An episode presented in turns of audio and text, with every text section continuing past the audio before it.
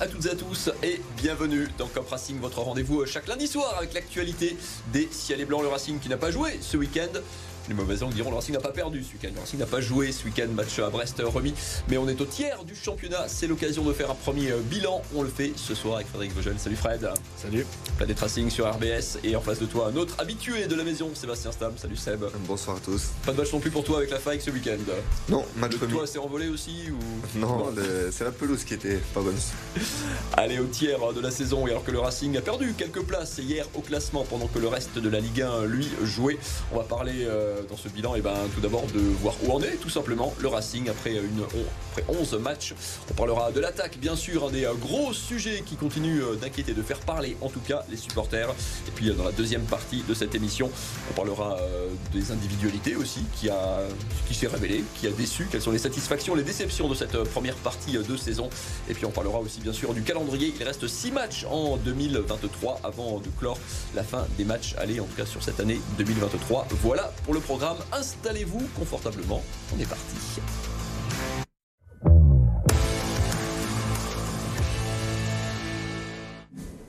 Où en est le Racing au tiers du championnat? Est-ce que euh, qu'est-ce qui est en chantier? Est-ce qu'il est en danger ce club? Je vais vous demander messieurs pour prendre la température un petit peu de me dire allez, sur cette première partie de saison. Un mot pour qualifier votre, votre état d'esprit et puis de, m'expliquer ça en deux mots juste derrière. Fred. Oh bah moi c'est indifférence. Ouais, indifférence dans laquelle. C'est pire que tout euh, l'indifférence. C'est ça, c'est pire que la colère et, euh, et la rébellion. C'est l'indifférence dans le jeu qu'on a actuellement où on voit qu'il y a, on, voit pas où, où, il y a du positif là-dedans. Et l'indifférence dans laquelle les supporters sont en train de s'enliser tout doucement. On sent qu'il y a une, que, beaucoup de gens sont en train de lâcher. Et ça, c'est très inquiétant. Alors, soit il y aura un vent de révolte à un moment donné collectif et euh, ce qui se permettra peut-être de s'en sortir. Mais pour le moment, on n'y est pas et ça, ça fait, ça fait peur là-dedans. Sébastien, état d'esprit, bilan. Perplexe, je dirais. Donc, euh, puisque derrière, euh, on alterne, euh, voilà, de des matchs où derrière on se dit ah il y a peut-être quelque chose, d'autres on se dit il y a plus rien. Donc, donc c'est vrai que c'est pas évident là sur ces 11 premières journées à faire, à, à, de se projeter sur l'avenir et de se dire le Racing où est sa place dans ce championnat. On le voyait, je pense peut-être bien plus haut que ça de, de, ce qui était prévu à la base. Et aujourd'hui, euh, il faut se rendre à l'évidence que, que Strasbourg euh, devra, devra lutter aussi certainement pour le maintien c'est sa place en tout cas pour l'instant. Regardez d'ailleurs le classement de cette Ligue 1, un classement très étonnant, hein, messieurs. Euh, euh, c'est plus serré que, jamais. La semaine dernière, le Racing était encore quasiment dans la première euh, moitié du classement. c'est extrêmement serré derrière Reims, hein, grosso modo. Le Havre, d'ailleurs, qui viendra bientôt à la Méno, est à 15 points. C'est trois petits points seulement devant le Racing. tout ce paquet d'équipes se tient en à peine une victoire, à peine plus. Le Racing qui glisse hein, néanmoins, qui était 12e avant cette journée, qui perd trois places, un petit point seulement devant Lorient, qui est barragiste pour l'instant. Derrière Clermont a gagné ce week-end, Lyon a gagné ce week-end. Fred, alors euh, on en parlait juste avant l'émission, quand on ne joue pas et qu'on recule, inconsciemment, indirectement, on se met, on devrait peut-être pas, mais on se met un petit peu de pression quand même. Ah ben c'est clair, et puis ce match à Brest finalement, bah, il va être très important. Euh, là il y a une, grande trêve aussi qui permet peut-être de travailler euh, ou pas euh, de l'amélioration, on le verra clairement sur le terrain face à l'OM. mais c'est vrai que bah, voilà, les autres jouent, en plus les autres gagnent, donc tu prends un coup de pression encore en plus, alors même si effectivement c'est que le tiers du championnat et tu peux te dire qu'il y a encore beaucoup à jouer, il y a notamment des matchs clés face au Havre, tu l'as dit, qui vont arriver, mais euh, mais c'est vrai que forcément, ben, tu te vois glisser tout doucement, que la marge de manœuvre, en plus, comme euh, derrière ça gagne, est en train de diminuer, et puis qu'à un moment donné, ben, tu vas euh, avoir le, coup de pression, et avec une équipe aussi jeune. est-ce que c'est une équipe forcément qui, quand elle est en haut, ben, ça va bien, mais quand tu es dans le dur là-dessus, est-ce qu'elle aura la capacité de se relever elle a déjà pas de capacité en ce moment à faire montrer grand chose. Alors, elle est l'inquiétude de temps en temps, hein, quand même, comme Montpellier ou à, ou à Rennes. Laissons ça à son, à son crédit, Sébastien. Les nombreux entraîneurs comme toi qui passent sur ce plateau cherchent souvent le, la patte de l'entraîneur. L'idée, l'idée directrice, est-ce que tu commences à y voir euh, plus clair quand même au bout de 11 matchs dans ce que le Racing propose cette saison? C'est un petit peu euh, le, bilan et le constat qu'on peut faire sur ces 11 premiers matchs, c'est-à-dire qu'on n'a pas encore vraiment trouvé euh, l'équipe plus ou moins type, le système type, l'animation type, même si des fois on peut perdre des matchs, mais c'est vrai que si on prend les statistiques sur, sur ces 11 matchs, on a quand même changé plusieurs fois de système de jeu, du 4-3-3, du 4-2-3-1, du 3-5-2. Euh, c'est c'était sur 11 matchs, euh, ça fait beaucoup de changements de système et euh, pour que les joueurs puissent avoir des repères communs et sur sur les deux différentes animations, ça vient pas comme ça du jour au lendemain. Donc moi j'ai l'impression justement qu'aujourd'hui on, on trouve pas, on a du mal à se dire ben voilà, on tient on, tient notre système de jeu, on tient notre philosophie de jeu, comme peut l'avoir Nice, alors qui procure pas forcément du beau jeu, mais qui sont très forts défensivement, qui ont des armes offensives pour faire mal. Nous aujourd'hui, pas, on n'est pas bon dans la maîtrise collective. On, sur la projection, sur la phase de contre-attaque, c'est un peu plus, c'est aussi compliqué. Donc aujourd'hui, qu'est-ce qu'on fait avec nos joueurs, avec notre typologie de joueurs? Qu'est-ce qu'on cherche à faire pour être le plus performant possible? Le principal euh, chantier euh, du Racing, en tout cas le plus visible, c'est l'attaque. C'est la deuxième partie de cette émission. On s'est penché. Euh, la question, c'est pourquoi le Racing marque si peu? Et là, c'est pas compliqué. Il suffit de voir des chiffres. Alors on sait comment les statistiques ne font pas tout, mais quand elles s'empilent comme sur ce carton, regardez le Racing qui est un des cancres de la classe dans à peu près tous les secteurs. 17e pour en termes d'attaque, 17e au nombre de balles touchées dans la surface, 17e au nombre de tirs, 18e même au nombre de tirs cadrés. Fred, pour euh, gagner des matchs, il faut marquer. Pour marquer, il faut tirer. Pour, euh, il faut cadrer aussi. C'est, les chiffres sont euh, implacables parfois. Et ça sera notre place bientôt si on continue comme ça. Hein. On, va être, on va être clair aussi. tu parlais de système de jeu. Effectivement, bah, ça avait commencé en, 3-5-2, 5-3-2. Et, bizarrement, après, effectivement, ils voulaient mettre en place ce, ce 4-3-3 qu'on a retrouvé. Mais là, quoi, c'est blessé et il va être absent pendant plusieurs semaines. Tu mets qui à gauche? On n'en avait que deux des ailiers. Hein. Donc là aussi, euh, le système, il est en train de tomber euh, pratiquement parce que tu essaies de mettre en place un système que tu veux jouer, mais t'as pas les joueurs pour, euh, pour, pour, le, pour le produire. Donc vraiment, là, on peut être sceptique. Et effectivement, les statistiques sont là. Euh, t'as pas évoqué non plus le fait qu'on n'est toujours pas marqué en première mi-temps, qu'en nombre de tirs cadrés, on est, on est même pas dernier de la classe, on est même en dessous pratiquement. on est que 18 on va pas faire. Voilà, mais, mais ça devient très difficile. Et, et à un moment donné, malgré le fait d'avoir marqué quelques points, sur des matchs où on n'avait qu'un tir comme à Metz. Et à un moment donné, ça va nous rattraper, ça c'est sûr et certain. Et, euh, aujourd'hui, on, sent bien que bah, tu prends l'illustration aussi. Hein. Contre Rennes, on, fait rentrer Gamero Motiba qui, font quelque chose de bien, qui marque en plus.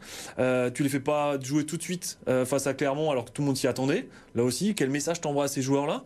Et puis derrière, bah, tu les fais rentrer en fin de match où euh, voilà, ils ont encore fait presque la différence et ça ne joue pas jouer à grand chose pour pour qu'on gagne finalement à part par ce hors-jeu là. Mais derrière, voilà, c'est toujours brouillon, tu, tu trouves pas la bonne solution et, la potion magique, elle est toujours pas toujours pas faite. Sébastien, tu partages ce scepticisme où on a l'impression que l'attaque, ça autant derrière, on a trouvé un peu de stabilité. En tout cas, les titulaires sont, régulièrement les mêmes. Alors, en attaque devant aussi, c'est régulièrement les mêmes, sauf que, euh, effectivement, Emmanuel Emega euh, démarre tous les matchs où il est apte, mais il est à un seul but. Motiba qui marque à 3, Gamero qui semble faire des choses ne, ne joue pas euh, beaucoup non plus. Ça illustre un petit peu le, bah, le chantier, le manque de certitude dans, dans cette animation Alors régulièrement les mêmes, j'aurais peut-être même envie de dire euh, non, pas vraiment, puisque sur les cinq derniers matchs, euh, on peut se voir que les attaquants se sont vraiment partagés plus ou moins le, temps de jeu. sur les cinq derniers matchs, c'est 450 minutes de jeu. Il y a Motiba qui a 200, 260, Emenga 230, euh, Saï 175, Gamero 175. Il y a juste Bakwa qui avait un petit peu plus de temps de jeu. Mais, euh, mais disons que là, encore une fois, ça montre que derrière, on trouve peut-être pas forcément, justement, nos deux, trois joueurs types euh, sur le profil offensif. Ou, euh, pour... donc, donc voilà, on ne sait pas trop aujourd'hui voilà, qui est porteur sur le front d'attaque. Donc mm. euh, le joueur qui est là, euh, après que derrière ça bouge et euh, que les profils se mettent de la concurrence, c'est une chose. Mais, mais aujourd'hui, on n'a pas aujourd'hui le joueur qui pèse sur les défenses adverses, qui, qui monopolise une défense. donc, donc c'est là où c'est peut-être un peu plus problématique dans notre animation. Réponse euh, dans deux semaines encore, puisqu'il y a deux semaines avant de préparer Marseille, dont on parlera tout à l'heure. Avant euh, la petite pause dans cette émission, je voulais quand même euh, voir le positif. On va parler des individualités sur ces 11 premiers matchs de la saison. Fred, trouve-moi du positif dans les joueurs, en tout cas, qui t'ont agréablement surpris si on parle d'individualité stricte, parce qu'à un moment, c'est des individualités aussi qui font, qui font une équipe qui, là-dedans, tire son épingle du jeu, qui t'a agréablement surpris. Ah, je dirais pas agréablement, parce qu'il en a continué ce qu'il a fait les saisons précédentes, mais c'est notre gardien. Et Matsels, qui, est le, qui est le seul à, à surnager pratiquement là-dedans. J'ai même pas envie de sortir un autre joueur du lot parce que même je suis même déçu pour des pour des joueurs qui étaient euh, effectivement euh, sur une pente ascendante comme euh, comme Doucouré ou Diarra où tu, tu sens qu'ils sont en train de stagner et qui seront plus qui sont plus du tout à leur niveau de, de passé. Pensez aussi pour Diallo qui a peut-être mis son abri son sa famille à l'abri pendant quelques années mais qui qui a marqué deux buts depuis qu'il est arrivé là-bas et qui et qui joue même plus. Donc voilà, c'est triste. des idées pour le mois de janvier. Je sais pas si c'est possible, mais c'est vrai que ça va être difficile et trouver du positif là-dedans. Ben, personne m'a vraiment surpris. Hein. Sébastien, un Marvin Senaya qui s'est fait sa place à droite, un Lucas Perrin peut-être? C'est ce que je disais. Moi, je pense que bien, bien sûr Cels euh, qui est un incontournable, mais, euh, mais derrière euh, Lucas Perrin a montré aujourd'hui voilà, sur son temps de jeu et sur ce qu'il fait des choses cohérentes. Senaya pareil de son côté. Angelo qui a des capacités, on le voit, il a des capacités, mais mais, euh, mais le faire comment, le faire euh, dans quel tempo, euh, comment l'utiliser ce joueur-là. Donc il y a, y, a, quand même certains joueurs qui ont cette capacité à, à exister dans, dans cette équipe-là et à ce niveau-là. Maintenant, c'est c'est quels moyens on leur donne, quels repères on leur donne pour pouvoir être le plus performant possible. Mais mais je pense que il y a quand même une ossature à trouver avec des joueurs peut-être comme Gilbert, comme comme Gilbert, Diarra qui était bien sûr euh, l'année dernière, mais qui reste des jeunes joueurs. Mais, mais aujourd'hui, on le voit, euh, Diarra sur euh, ses 229 minutes jouées sur les cinq derniers matchs, la moitié du temps, alors que l'année dernière, il était indétrônable à, son poste. Donc, donc aujourd'hui, c'est c'est des joueurs qui c'est compliqué de, de, confirmer. Donc une année où ça se passe bien comme l'année dernière, il faut pouvoir confirmer, confirmer au haut niveau. Et pour ça, euh, il faut une ossature, euh, il faut une, bonne ossature. Donc, euh, chose qu'on n'a pas réussi encore aujourd'hui à, peut-être trouver. Voilà pour ceux qui tirent tout juste leur épingle du jeu. On parlera de ceux qui ont déçu dans cette première partie de saison. Juste après la pub, on parlera du calendrier aussi et les six matchs qui attendent le Racing jusqu'à la fin d'année. Et ils vont compter cher, évidemment. Puis on parlera de la perspective du mercato. On se retrouve dans un instant, juste après ça.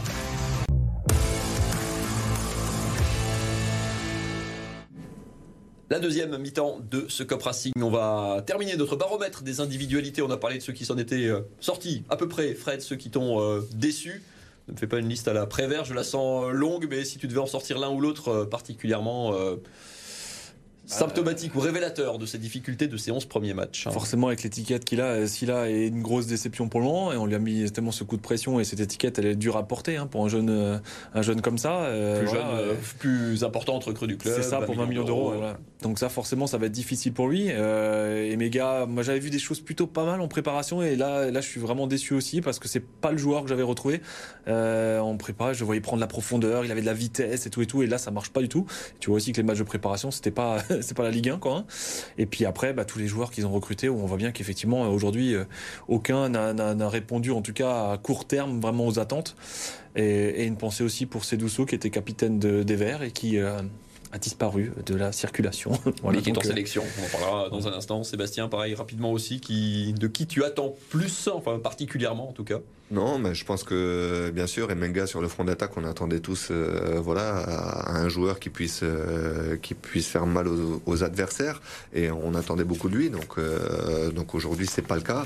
Euh, Deminguet au milieu terrain où c'est quand même un peu léger, où ça alterne le bon, le moins bon. Donc encore une fois, c'est ce qui pose problématique en fait, c'est des joueurs qui ont été recrutés sur lesquels, euh, à la limite, que, que Diarra performe un peu moins parce que c'est compliqué de, de confirmer d'une saison comme comme il a pu la faire. Euh, il est jeune, apprentissage et tout ça. Mais derrière, quand on cible un recrutement, c'est euh, c'est pour mettre des choses en place et c'est pour avoir une philosophie de jeu bien précise et bien attendue, je pense. Et, et aujourd'hui, sur le recrutement qui a été effectué, des joueurs qui ont été ciblés, mis à part Angelo qui qui qui affole un petit peu. Euh, sur le reste, euh, euh, c'est un peu décevant loin en tout cas effectivement de ce que le montant, ce que les montants dépensés pouvaient laisser, euh, laisser espérer le Racing qui est en plein travail puisqu'il y a 15 jours encore de préparation et de boulot avant le prochain match. Ce sera Marseille à la Méno dans quasiment deux semaines. Le Racing qui a six matchs encore au programme. On va mettre jeter un coup d'œil sur ce calendrier euh, d'ici la fin de l'année 2023. Euh, calendrier un petit peu à trous parce qu'il va jouer six matchs en quasiment quatre semaines et des poussières, dont trois en huit jours. Le... On commencera par Marseille donc à la Méno, trois matchs en huit jours derrière avec le déplacement à Reims, déplacement à Brest pour le match en retard le jeudi et réception dès le dimanche du Havre de concurrents directs assez clairement, même si le Havre pour l'instant le promu est dans la première partie de tableau. Et puis on terminera cette année 2023 à Lorient et par la réception de Lille. Déjà, il y a ce trou de 15 jours. Sébastien, comment on, comment on bosse, sachant qu'une partie des internationaux, on en parlera, est en, est en sélection en plus hein. C'est toujours compliqué, là, surtout que, comme dit, Strasbourg n'a pas joué ce week-end, donc ça fait une très, très grosse trêve. Donc, euh, donc c'est compliqué à, gérer. Et c'est surtout de, perdre le fil de la compétition. Donc, euh, surtout qu'après, ils vont surtout enchaîner euh, un match tous les trois jours, le 7 décembre, le 10, le 17, le 20, là où le rythme, il sera totalement fou. Donc, on va passer d'une période où derrière ils ont rien, quasiment rien pendant un mois, et où derrière ils vont enchaîner tous les trois jours euh, des matchs euh, à pression.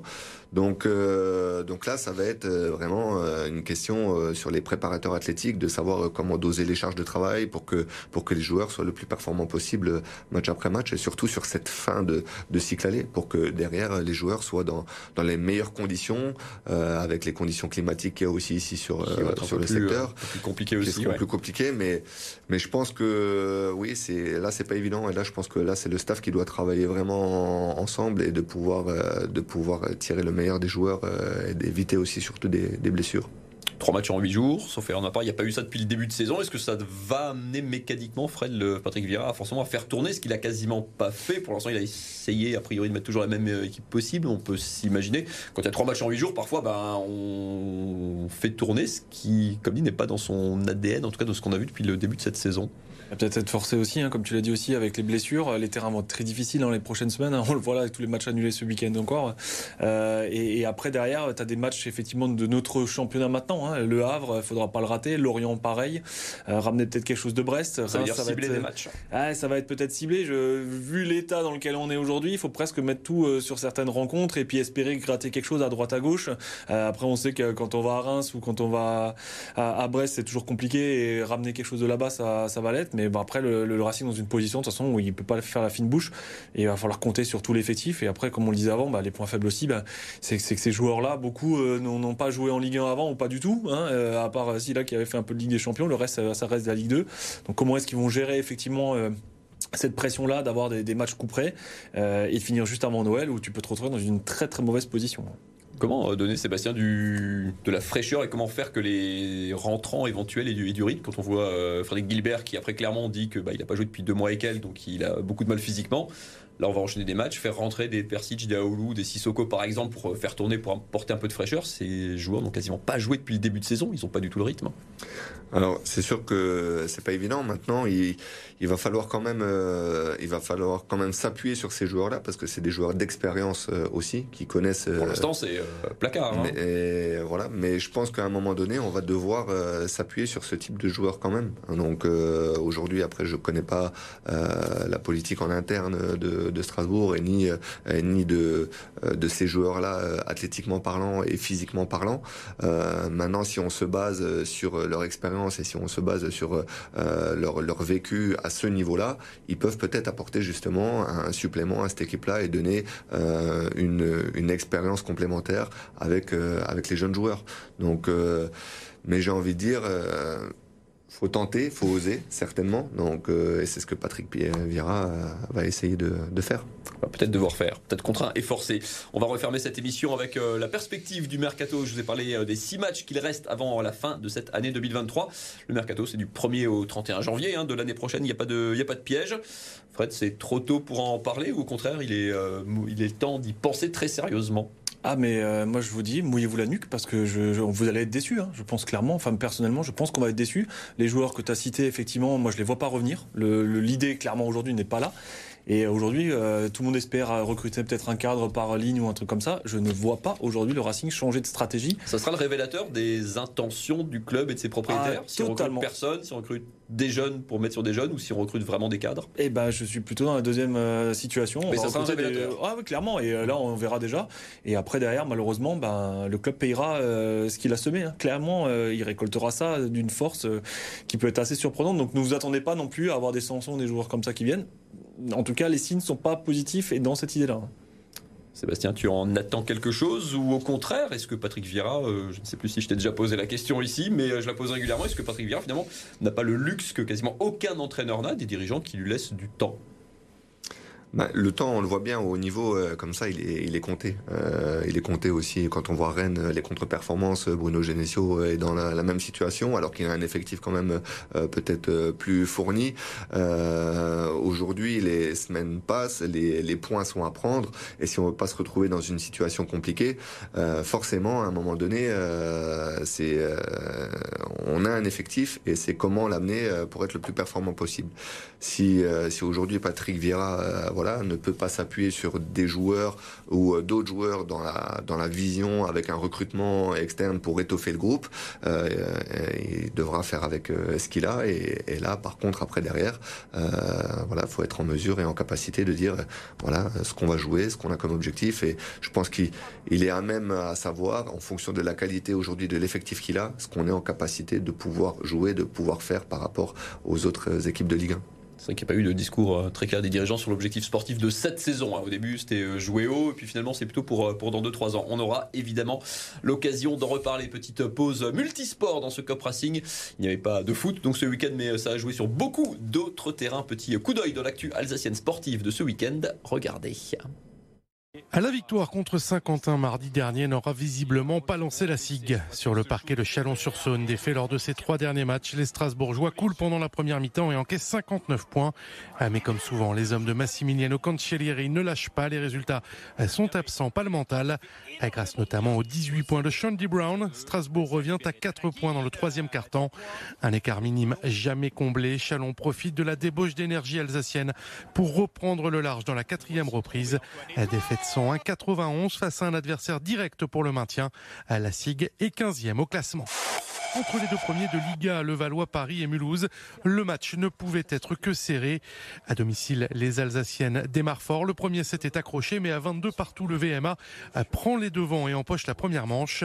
La deuxième reprise est parfaitement gérée par les filles de François Salvani à 2-0. On imagine mal alors Mulhouse ne pas enchaîner une sixième victoire consécutive en championnat et pourtant Levallois-Paris prend les commandes dès le début du troisième set et déroule un scénario identique dans le quatrième. À direction le tie-break où les Mulhousiennes ne sont plus que l'ombre d'elles-mêmes et s'inclinent finalement 15-3 dans la manche décisive. Première défaite cette saison en championnat pour le VMA. Et puis la Marseillaise qui retentit à Alger grâce à une Strasbourgeoise, la sabreuse Sarah Balzer, qui a remporté vendredi la première étape de la Coupe du Monde dans la capitale algérienne. Sur un petit nuage, la numéro 1 mondiale de la discipline a parfaitement tenu son rang. Sarah Balzer, on peut le dire, a même survolé les débats en s'imposant notamment en finale face à l'Ukrainienne Olga Karlan, quadruple championne du monde. De très bon augure en cette année olympique pour Sarah Balzer, qui en profite d'ailleurs pour se rapprocher de la qualification. Voilà, et bravo à Sarah Balzer qui s'ouvre tout doucement la joie vers les, la voie vers les Jeux Olympiques. Sébastien, donc t'as pas joué ce week-end, le rendez-vous pour la Faïgue prochain? C'est l'Azim, un gros morceau là à domicile euh, samedi soir à 17h30. Belle affiche, 17h30 à Kirch, avec Fred Planet Racing, mardi soir, demain soir, évidemment. Au programme. 21h, ouais. Comme tous les mardis, 21h sur ABS. Et normalement, on aura le plaisir d'avoir Kevin Zoe, euh, l'ancien du Racing, pour parler un petit peu de Sochaux aussi, et puis de son actualité, comme on fait euh, tous les mardis. La semaine dernière, c'était Alex Djikou. Donc voilà, on a toujours plaisir à aussi à reprendre des, infos des anciens. Et puis, et puis on va plonger tout doucement vers le match face à l'OM où j'espère que le Racing va nous offrir des émotions parce que c'est ce qui manque. Allez, des émotions. On se retrouvera à nous évidemment la semaine prochaine. Merci à tous les deux d'avoir été sur le plateau de ce Cup Racing ce lundi soir. On se retrouve lundi prochain. Évidemment, on sera quelques jours de la réception de l'OM justement à la Méno. Excellente soirée à toutes et à tous. Salut.